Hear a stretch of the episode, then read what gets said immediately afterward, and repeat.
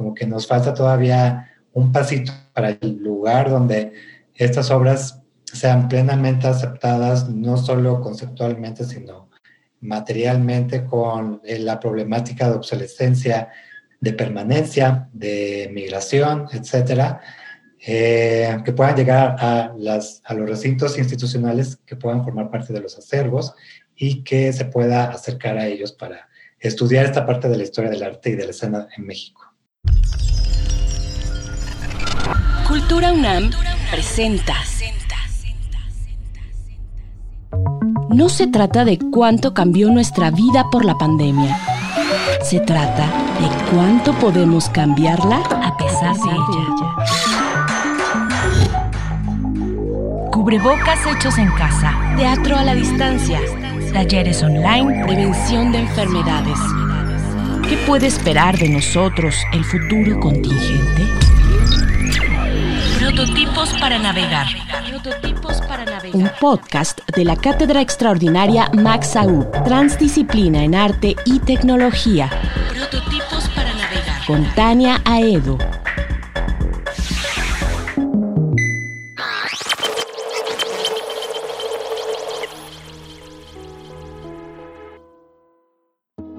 La relación entre arte y tecnología es muy, muy larga.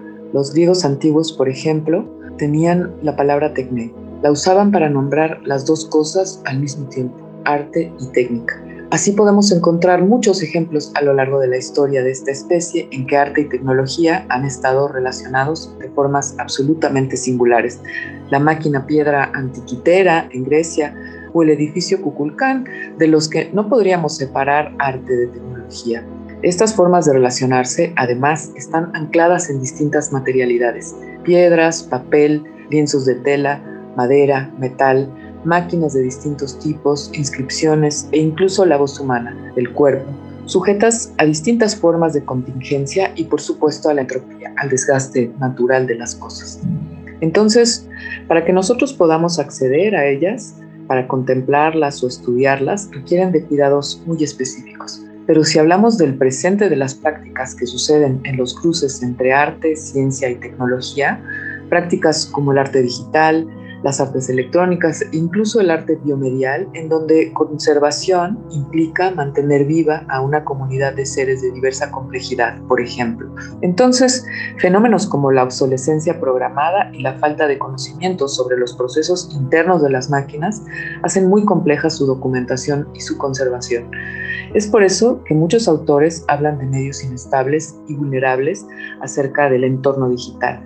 Entonces, ¿Qué riesgos nuevos presentan los objetos digitales y por qué sería importante documentar y guardar la memoria del arte en sus cruces con otras formas de conocimiento? Y para hacernos estas preguntas, invitamos a Paola Gallardo y a Claudio Hernández, quienes desde distintos espacios dedican sus días a la conservación de estas prácticas. Claudio Hernández Cursó la licenciatura en Conservación y Restauración de Bienes Muebles por, en la INCRIM, también del Instituto Nacional de Antropología e Historia. Es maestro en Conservación de Nuevos Medios e Información Digital por la Academia de Arte de Stuttgart, en Alemania, y desde 2009 está al frente del Laboratorio de Restauración del Museo Universitario de Arte Contemporáneo, el MUAC. Bueno, yo creo que este, en general eh, la situación de la pandemia nos puso en una situación en donde eh, se notó la vulnerabilidad de los medios, entonces, de, toda la información, de todo lo que se estaba produciendo. Entonces, este, ante la inaccesibilidad de, de las obras o de la información, pues era muy importante tratar de despejar esta duda de cómo acceder a esta información o si valía la pena también acceder a, esta información o, o, en, qué está, en qué estado también estaba esta información. Entonces, desde el punto de vista de la, de la conservación, yo creo que fue una disyuntiva muy grande entre que eh, estábamos trabajando en una dinámica, pues sí, de, de preservar los objetos eh, producto de, de, la actividad artística, los registros, pero bueno, ante la pandemia también sucedió que se produjo una mayor cantidad de, de materiales, entonces yo creo que una de las, de las preguntas que, que sí nos, nos, con las que nos topamos fue precisamente eh, pues que va a ser muy difícil conservar todo. Entonces, este, pues nosotros mismos tendríamos que ser el primer filtro de, de ante esta vulnerabilidad, precisamente nosotros ser un filtro y entender que no todo puede ser preservado para, para el futuro o de la mejor forma o entender el contexto. Algo de, de todo esto, pues finalmente eh, pues muy desafortunadamente se va a perder. Entonces, este, a, corto plazo, yo pienso que nos puso en esta encrucijada de que eh, cómo iba a ser el acceso, la preservación. Ya a mediano plazo, pues nos abre esta, igual este interrogante de si vale la pena o qué es lo que realmente vale la pena de, preservar. Entonces yo creo que este, sí la pandemia fue un momento importante de reflexión eh, en cuanto a la producción y en cuanto al acceso y preservación de, la, información y de los archivos. Eh, a raíz de la pandemia, yo creo que los cambios principales fue también entender eh, las formas de producción. Digamos que los medios digitales se volvieron el medio más accesible, más, más recurrente, más recurrido pero tampoco eh, esto quiere decir que sea el modo ideal de, o la forma en preservar las, este, esta, esta, información. Yo me quedé mucho con, eh, en la pandemia, bueno, hubo muchas actividades que estuvieron en línea, pero me acuerdo mucho un programa de museos y hablaba sobre, sobre un museo en Australia. Entonces, este, eh, hay mucha literatura también al respecto y yo creo que algo que, se tiene que retomar y, que se vio que sí va, que sí funciona, es esta eh, paralelismo o tratar de, acercarnos a la, a la este, etnografía como una práctica este, de preservación. O sea, las tradiciones se han, preservado a través de, muchos años, tradiciones este, prehispánicas, coloniales, eh, del México moderno. Digamos que todo se ha, eh, podido eh, preservar a través de una práctica pues oral, de, como el Día de Muertos, este, las ofrendas, eh, otro tipo de, a lo mejor, de, de, celebraciones, pues que tienen que ver más con una, una tradición, con una oralidad, con pasar de generación a generación. Por ejemplo, esto de Australia tenía que ver con, eh, estaban tratando de virtualizar las danzas eh, autóctonas o este, locales, pues que tienen mucho tiempo. Entonces, este, pues como el cuerpo también se vuelve un medio, pues hasta ahora muy, muy, muy bien, eh, con muy buena recepción y, bueno, que se ha visto a través de, los años que, funciona muy bien, entonces como esta corporalidad, esta oralidad funciona para preservar, entonces este, a mí se me quedó muy grabado esa parte de pues de la etnografía, de la danza, de las tradiciones, que sí han, sobrevivido a, través de los tiempos, que también se han sobrepuesto o se han actualizado, o sea, eh, no necesariamente tienen que ser iguales a 100% eh, o fidedignas. Si ha habido algún cambio, pues este cambio tiene que ver como cómo lo interpreta el cuerpo ahora o la oralidad en este momento. Y yo creo que, que eso es, es muy válido, o sea, eh, traer al presente o en el contexto actual o con los medios actuales o con las palabras actuales, eh, recuperar o tratar de reproducir estas prácticas, pues es, es precisamente darles eh, este, esta salida, esta preservación. Y bueno, este caso mismo de, de, Australia, pues tiene que ver con, se sobrepone también a, la desigualdad histórica que ha habido entre los pueblos originarios. Entonces yo creo que ha sido una gran lección. Aquí en México también hay otros, hay otras, este, otros ejemplos.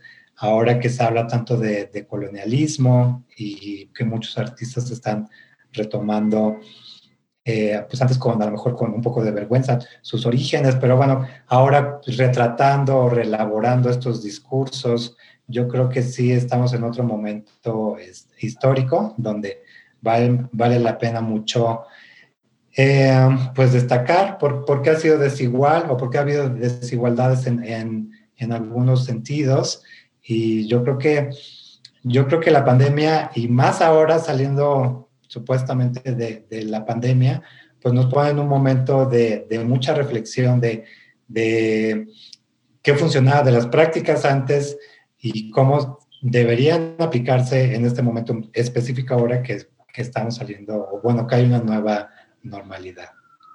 Prototipos para navegar.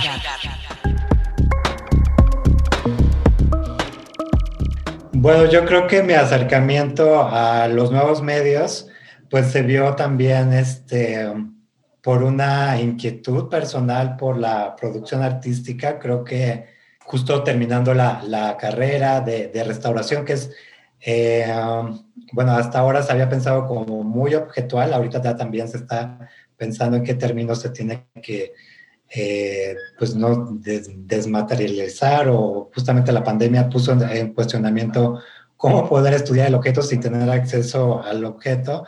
Entonces yo creo que a mí me tocó un momento de, coyuntura bien importante en donde estaban, precisamente como estudiante, a mí me llamó mucho la atención que había un boom, había un boom este, en la escena mexicana de creación de espacios, de artistas produciendo, este, pues el laboratorio Arte Alameda estuvo, eh, tenía muy poquito de, de su creación a mí me llamó mucho la atención y bueno, me siento muy afortunado de, de haber estado cercano a ese momento. Eh, pues fue el primer lugar donde yo vi una videoinstalación, entonces este, a mí me llamó mucho la atención, precisamente desde el punto de vista de cómo acceder, cómo eh, entender este tipo de arte, partiendo desde siempre desde, pues que en, en una formación como de, de, de restauración, de, de preservación de, objetos de bienes culturales, cómo acercarse a una obra, pues que efectivamente al, al, acabar la jornada del museo, pues apaga un switch, se desaparece la proyección, digamos que no hay una materialidad propia como tal, o sea, la obra existe en cuanto el visitante está presente, en cuanto la obra está aprendida. Entonces, este, yo le agradezco mucho a Priamo Lozada que me dejó pues acercarme al museo, tratar de entender pues eh, con este interés el trabajo de los artistas, que también me llamó mucho la atención, pues plantearme como conservador precisamente cómo iba a ser la, el acceso de, de, todas estas obras. Entonces fue que pude pues vislumbrar que sería a través de la documentación, si precisamente iban a, a transformarse migrar, una charla, una impresión, una fotografía. Entonces yo creo que este, pues en este, dentro de este, yo pude eh, acercarme pues tanto a la, a la, producción, entender un poco los artistas, los intereses, también eh, un interés de, de, no sé, como de los espacios por abrirse a nuevas, a nuevas eh, experiencias, nuevas formas de, de producción. Y yo creo que eso fue un reto para mí muy importante, ¿no? También eh, dejar de pensar en un solo objeto y también eh, tratar de, de, migrar también, este, trascender un, poco la obra material como tal. Entonces, este, desde ahí partió mi, mi interés por eh, acercarme a la, primero a entender cómo era la producción de los nuevos medios en, ese, en esa época llamada así. Ahora bueno, vemos que también ya es un término rebasado. Eh, bueno, el boom de los espacios. Y bueno, ya ahora desde un lugar más institucional, bueno, también entender que, qué necesidades tiene una colección, eh, un acervo, eh, algo que, se, que, necesitan, que necesita presentarse a futuros investigadores, a futuros estudiantes, a futuros este, artistas. Entonces también cómo iban a poder ellos este, acercarse a estas obras, cómo se iba a estudiar los años 2000, los finales de, los años 90 en, términos de, historia del arte, de preservación, de colecciones, de acervos. Entonces, este, yo creo que sí fue un momento muy particular. Como todo eh, en la vida cultural, pues ha tenido un, un desarrollo. Ahora estamos viviendo un momento diferente donde ya se puede hacer una lectura, este, pues con una perspectiva de, de qué temas se tocaron, qué trascendió, eh, por ejemplo, qué retos tenemos ahora como, como, como, profesionales, ahora también trabajando desde el lado de las instituciones, eh, cómo seguir colaborando con los, con los artistas. De hecho, este, tengo muy en la memoria todo lo, que pasó en Patrimonio en un Beat, porque pues discutir con los curadores, con los artistas, este, con los profesores, con, con la gente más de, de, preservación, pues nos puso en un lugar muy interesante de cómo abordar desde ya también desde una práctica eh, institucional, cómo poder eh, tener las herramientas, los, los, este, la infraestructura para poder este, preservar y, como, como, lo, como lo dije antes, o sea, que la gente pueda, los estudiantes, los, los artistas jóvenes puedan acercarse a, a, este momento. Entonces, este, yo todavía sigo esperando que muchas de estas obras que se crearon, que digo, será paulatino, que se crearon en, a, final de los 90 y, principios de los 2000 con este boom, eh, lleguen a colecciones. Todavía no, no, no, llegamos a este paso. Y yo mencionaba lo de patrimonio en un porque eh, tuvimos un taller con el asistente de, de uno de los artistas de, de, de, medios digitales y él nos hablaba como de esta corresponsabilidad que tendría el estudio del artista y el artista mismo con la institución para que estas eh, obras puedan llegar a, a los acervos y puedan ser adquiridas. O sea, como que nos falta todavía un pasito más para, este, para el lugar donde estas obras sean plenamente aceptadas, no solo conceptualmente, sino materialmente con eh, la problemática de obsolescencia, de, este, de permanencia, de migración, etcétera, eh, que puedan llegar a, las, a los recintos institucionales que puedan formar parte de los acervos y que se pueda acercar a ellos para estudiar esta parte de la historia del arte y de la escena en México. Prototipos para navegar.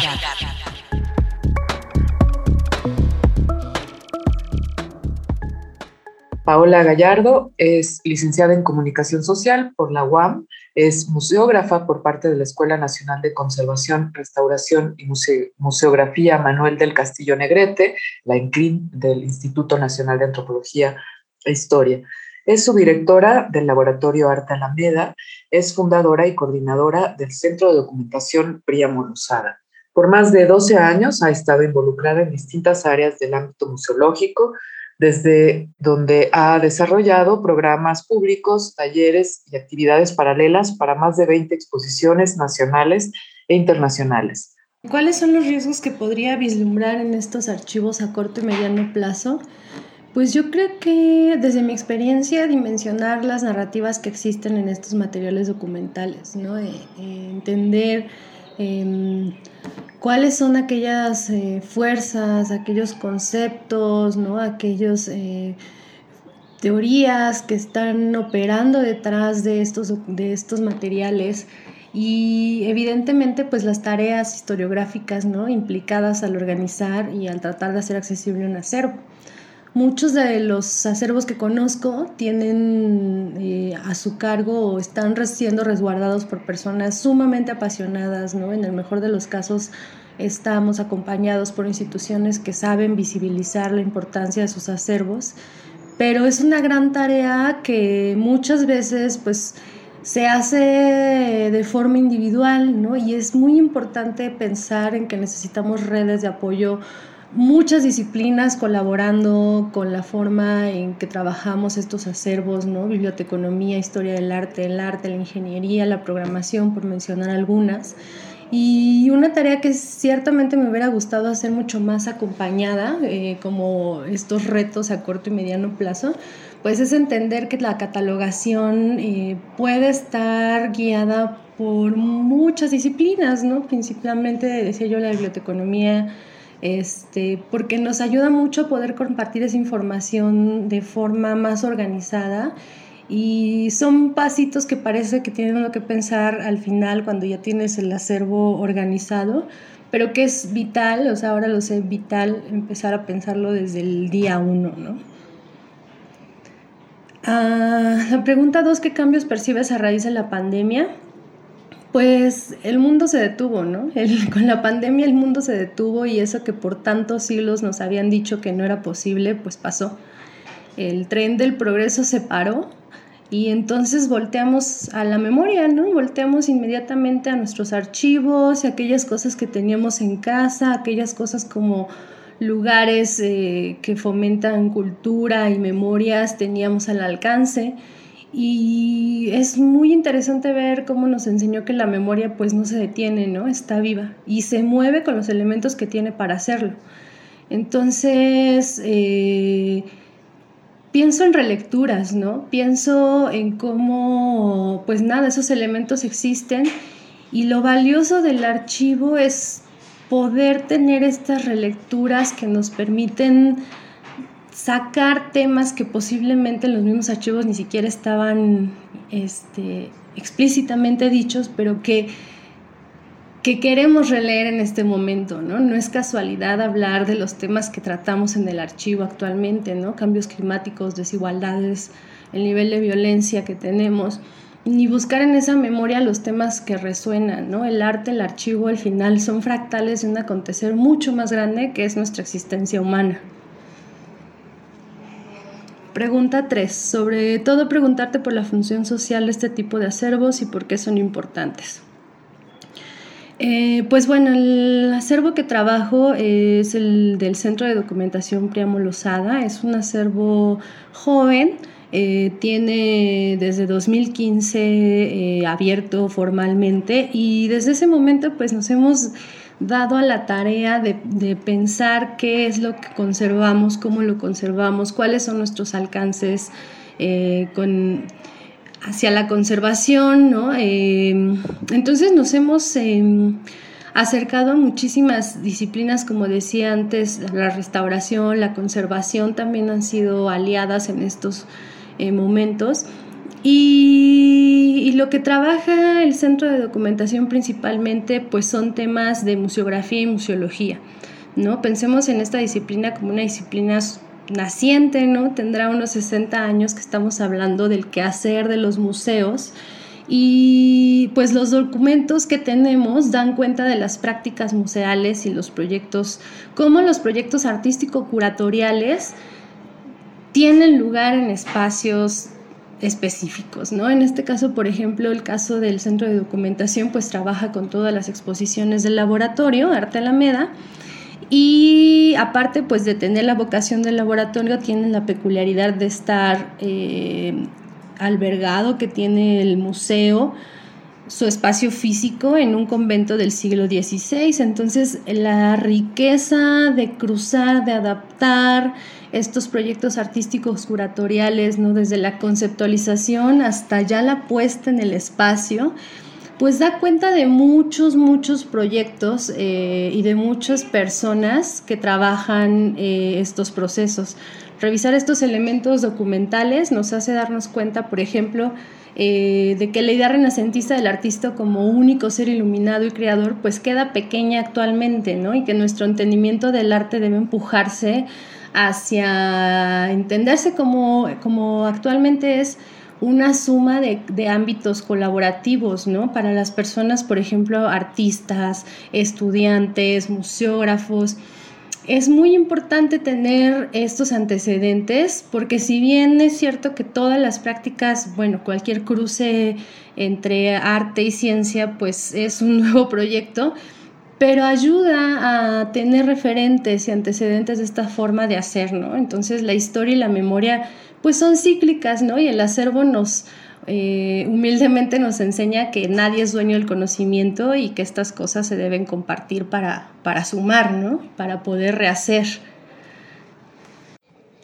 Y sobre la última preguntita de hablar sobre experiencias eh, con públicos y, acervo, eh, pues creo que fue como de repente desmitificar varias cosas, ¿no? Que tenemos siempre, o sea, por ejemplo, la obsolescencia como el mayor y único reto eh, de los acervos, ¿no? La idea de que la digitalización es la única respuesta eh, hacia la conservación de los acervos, pero siempre he tenido una postura secundada por algunos, algunos colegas de que en realidad, o sea, la conservación física es como una parte sumamente importante, ¿no? La, la, conservación y todas las medidas que hagamos en aras de preservar, de que podamos acceder a los contenidos el mayor tiempo posible es sumamente importante.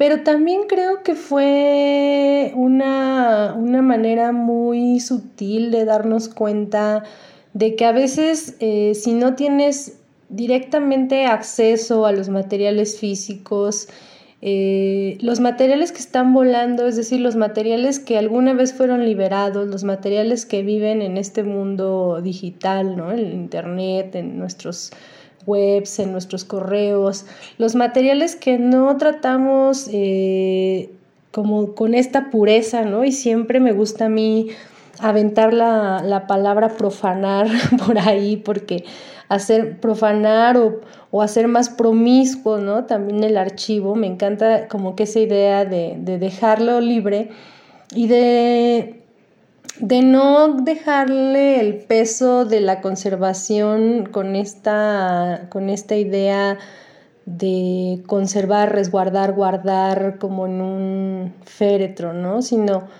más eh, y ahí es donde me gusta apuntar hacia la promiscuidad del acervo y hacia como profanarlo, no tener miedo de, de remixearlo, ¿no? de remezclarlo.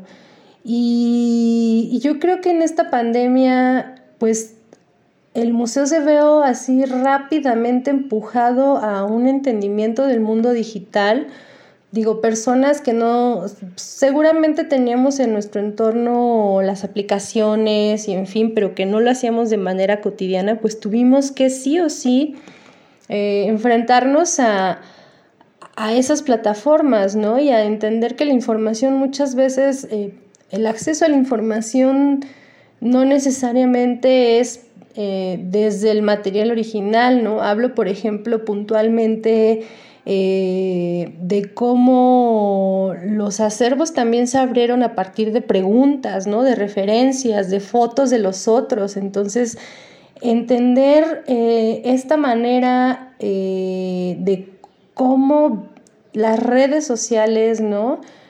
Que tampoco es la única solución de acceder, pero cómo sí que fueron fundamentales eh, pues las aplicaciones, el internet, ¿no? Para virar hacia la escucha, ¿no? Entonces el museo comienza a ser un ente que, está siendo cuestionado constantemente, ¿no? Y que tiene que escuchar para responder, ¿no? Entonces eso para mí fue, y para, fue sumamente enriquecedor, ¿no? Eh, ver como los acervos liberados no solamente desde su presencia física, sino también desde muchos otros como metadatos y, como trayectos paralelos de muchas veces esos objetos que existen, por ejemplo, únicamente en fotografías de documentación, ¿no? Pienso en dos casos importantes que me parece que fueron unos ejercicios muy lindos. Uno es la exposición de Wendy Cabrera Rubio y Alejandro Cámaras Frías, que trabajamos en Laboratorio Arte Alameda, se llamó Observaciones sobre Historia Natural y Artes Útiles. Y fue un ejemplo muy lindo porque se propuso como una exposición virtual, ¿no? un takeover que vinculaba la obra contemporánea y moderna de un México postrevolucionario, ¿no? a partir de núcleos como telecomunicación, agricultura, industria, educación y salud Y gracias al apoyo del Museo Nacional de Arte, del IMBAL, el MUNAL, el Museo de Arte Moderno, el MAM, el Museo de Arte Carrillo Gil y por ahí si se me pasa alguno otro, pues tuvimos la fortuna de hacer una exposición para formato Instagram y para formato Facebook. Entonces, era muy emocionante trabajar eh, las piezas, ¿no? La curaduría de Wendy Alejandro, cuyo ojo es exquisito en la elección de, los grandes maestros de la plástica y de la pintura. Eh, remixeado ¿no? en este takeover y poniéndolo en diálogo con artistas muchos más eh, pues contemporáneos, ¿no? No, no, quiero, no quiero entrar en, temas como de juventud o nada, pero que su práctica es actual, ¿no? es decir, nuestros días. Y verlos a ambos, ¿no? A los grandes de la pintura convivir en Instagram, en, en una exposición que existía meramente en este formato digital.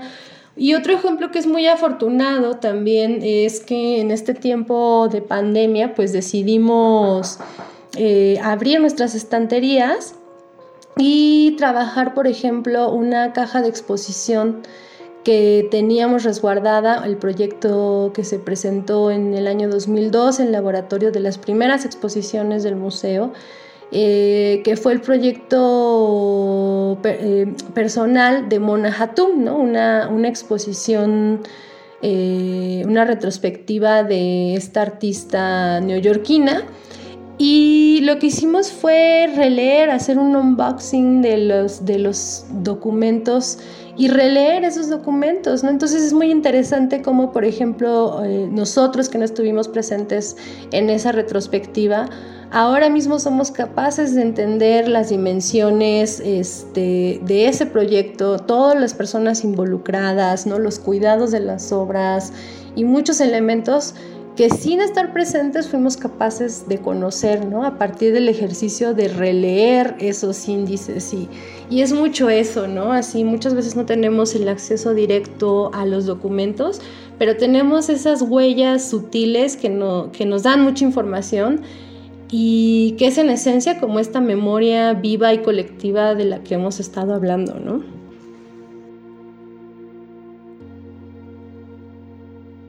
Prototipos para navegar.